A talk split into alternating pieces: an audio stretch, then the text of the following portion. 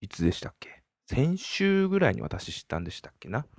あの、新しい SNS って言えばいいんですか？あの、クラブハウス。まだあれ、試験的なもんって見た方がいいんですかね？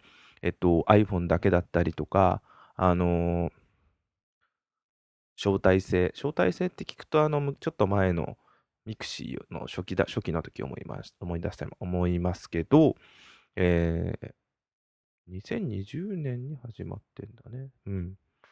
で、18歳以上本名とかは Facebook だったりとかもするイメージがありますけど、えっ、ー、と、あれが急にドカンと来て、で、どんな、で、今までだと文字、SNS って多分文字だったり、文字だったんですけど、えー、あれ、TikTok とかも SNS になるんですかね？あれだと動画。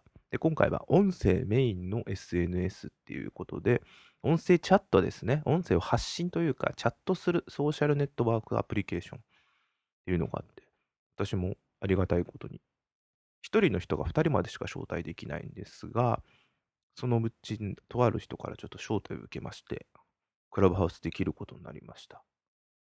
ちょっとあのー、まだ入ったばっかなんで、いろいろと模索してるところではいるんですが、うん。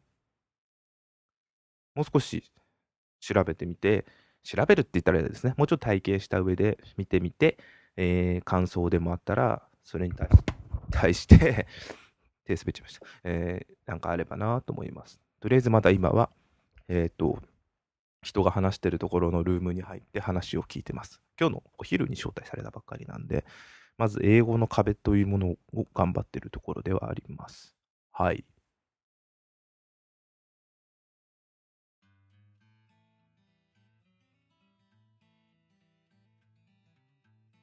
こんにちは、こんばんは。おはようございます。のぶです。ということで、えっと、クラブハウスを始めてみてるところで、まだまだ感想を言えるほどのものではないので、一旦これはここまでにしておきます。はい。えっ、ー、と、最近、あれ？これ多分話したドラマを、昔のドラマを、プライムビデオで配信されてたので、見てみ、見てみてたんですけど、何年前だ？あれ。もう10年ぐらい前ですか？あのー、日本ですね。えっ、ー、と、Going My Home っていうドラマです。今でこそ、あの、今でこそ当時もでも有名だったよな。あのー、あ、2012年か。えっ、と、有名ですよね。当時も。是枝裕和監督の、監督、脚本のに、初めてのドラマなのかな？民放でのテレビドラマ初っていうので、うん。で、当時なんとなく、なんでか見てたんですよね。で、あの、出てる主役が、えっ、ー、と、阿部寛さん。で、確か久々？してたのかな？あのー、奥さん役が山口智子で。で、当時見てた時も思ってたんですけど、今見るとさらにすごいなって思いますよね。阿部寛さん、山口智子さん、宮崎あおいさん、えー、西田敏行さん。で、なんか知らなかったんですけど、最後のドラマ出演だったらしい、えっ、ー、と、夏柳勲さん。顔見ればすぐ。で、まあ、ゆうとか、あと、この時も多分有名だったと思うんですけどね、安田健さん。で、えっ、ー、と、なんか最終話に小野武彦さんが出てましたけどね。で、今でこそちょっと残念なことになっちゃいました。荒井博文さんでいいのかな？博文さん。で、あの、一番、あと、安倍貞夫も出てるんですよね、安倍貞夫さんと。一番、あ、あと、一番驚いたのが、あの、バカリズムが出てたのはまだ驚いた、驚かなかったんですけど、その娘役の人が当時全く気づかなかった、あの、えっ、ー、と、どこだっけ？あ、そうそう。川口春奈さん。これ当時も別に有名だよ。あ、ゲスト俳優みたいな形として出てるのか。うーん。久々にもうだから2012年だから9年ぶりか。まあ、うん、見たら、すっごいいいドラマなんですね。もう、あんま、この感想はまた、まあいいか。すごいいいドラマなんですね。こんなに、あの、まあ、年取ったからこそ今見て、年を重ねたことを見ると、物事ってなんか、あ、ただ起きてるだけで受け止め方でいくらでも変わるんだなと思いました。このドラマ自体起きてること自体結構悲観、悲観じゃない、すごい暗い話、暗くもできるのに、決して演じてる人たち、物語のテイストが暗く見せないようにしてるおかげで、見てて若干コメディまでは、あ、でもコメディチックに見えてしまうんですよ。私から見て。コメディにしてるかどうかわからないんですけど、そういう意味で言うと音楽が暗いわけではないので、そのおかげで明るく見えるんだろうなと思ってるんですよ。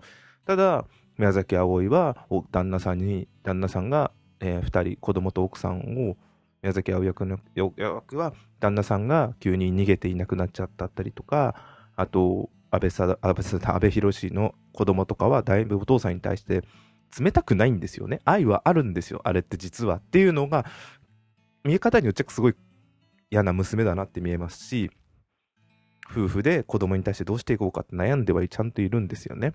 あと、えー、安倍博さんのお父さんやお父さんとのその関係だったりあと家族お父さんはすごい女遊びがひどかったとか、ああと、ユウとの、ユウの夫婦関係とか、結構捉え方によっては暗いハンズなのに全然暗く見えなくて、だから最後のお父さんが、あ、まあ、ね、ネタバレしてもいいと思ってるんですけど、最後のお父さん、お父さんとか、あの、えっ、ー、と、安倍博役の、えー、安倍博安倍氏演じてる坪井亮太、主人公のお父さんが亡くなって、お葬式のシーンも、まあ、暗いんですけど、言うほど暗くないっていう、なんかすごい不思議なことをしてるなと思って。いや、暗いんですよ、全然。もちろん人が亡くなってるんで。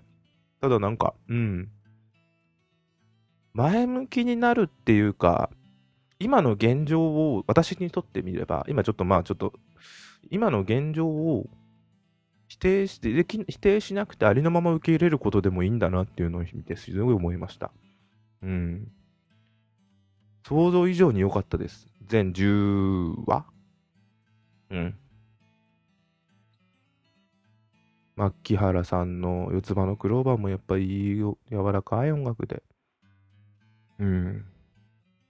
後悔するにはそこには愛があったからなんてそんな。ね で、クーナっていうね、生き物に関しても別にそこにうん、うんぬんっていうのが、別にクーナかうんぬんじゃないっていうのもなんかいいですよね。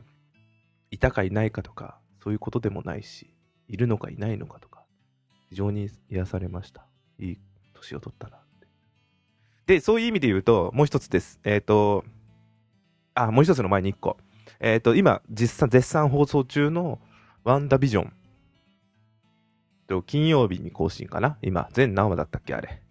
まあいいんですけど、今第5話まで配信されてみたんですけど、これは全部終わってから感想言いたいなってぐらいに、なんですけど、金曜日は驚きました。ちょっと、ちょっと、ちょっとっていう展開になってしまって、今後どうなっていくんだろうっていうのは非常に期待しかないです。やっぱり MCU なんだな、マーベル・シネマティック・ユニバースの一つなんだなっていうのは思いました。いや、それを超えてるぐらいな感じなのか。うん。これはまた、全あ終わってからですね。それでは次が、そう、今日が、今日で最後だったんですが、3週連続で劇場公開されてた、最後、明日が最後終日ですけど、バックトゥザフューチャー、えー、去年が35周年で、それの記念として、劇場で 4K リマスターっていうのかな？放送、上映してたんですけど、2週間前に1がやって、先週2がやって、で、今回3がやって、で、1、2と見てきて、で、最終最後3今日見てきました、先ほど。記念か大盛りで。なんか、もちろん2が好きなのは変わらないんですけど、3のドラマってこんなにちゃんとしてたんだなって思いました。最初こそ、当時こそ、クララが、のせいで、クララと恋したせいで毒が現在にも現代に戻れなかったっていう風にちょっとクララを恨むぐらいな極端に言うとあったんですけど今見るとそりゃそうだよ。クララすげえな。あの行動力。そしてドクもいい決断をしたなっていう部分がすごい熱いまさかのあんな熱いラブストーリーだとは今見るとっていう。ちゃんとそこら辺が、なんつうんですかね、科学者としてのとか、一人の男としてのとか、なんか、あまり別に深く描いてるわけじゃないんですけど、よかったです。あんなに短い中での、要は、うん、わかりやすく丁寧に書いてましたね。あと、いろんなことをすごいわかりやすくやってる映画なんですね。これ、 one、two、three 全部見て思いますけど、物語の筋を複雑にしないようにしてるのはわかるんですけど、タイムトラベルっていうのが難しくしそうなのを、ギリギリのラインで難しくしてないのがすごいですよね。でもちゃんと伏線が貼ってあって、過去を変えたせいで未来が変わってるとかちゃんと描いてますし、クレイトン教がイ,、えーと、イーストウッド教になってるとか、ああいう細かな小ネタとかもありますし、なんか、すごいですよね。いい映画でしたよ。さすがにやっぱり最後のスタッフロールは涙出てきましたね。本当に見れてよかったです、今回。 one、two、three 全部見れて。うん。キネカ大森に、あのー、面白いですね。バックトゥザフューチャーを特集した、なんていうんですか、あの、チラシじゃないけど、なんか張り紙、ありってあって、で、スタッフさんも好きなのか、あの、台本、まあそこに貼ってあるのはコピーですけど、コピーとかあったりして、映画見終わった後も全部読むにはちょっと、全部読まなかったんですけど、すごい満足させてくれるような、きなかおもりっていいんですね。久々に行って、あそこでまたいろんな映画見たいなって非常に思いました。うん。いやー、よかったです。なんか、あれがいい、これがいいなんて、キリがないぐらいに、すごい良かったです。バックトゥザフューチャーパート3。2が一番良かったと思ってはいながらも、じゃあどれがいいかって全部いいになりましたね。全部色がこんなに違うと思わなかったです。順位をつけた時に、2、1、3っていうイメージだったんですよ。ただ今回全部連続で見て、1の、1もいい、2もいい、3もいい。じゃあどれがいい？全部いい？みたいなのが結論になっちゃうんですよね。うん。ぜひ、ぜひ？よかったです。はい。なんか、幸せでした。これを見れて。そんなんですかね。ちょっと今日はあまりそんなに感想をちょっともう思い出し、ついさっき見たばっかだから、つい2時間前見たばっかだから思い出すとまたいいですね。多分、バックトゥフューチャーと Going My Home はまた何年後かにはまた見るものなんだろうなって思ってます。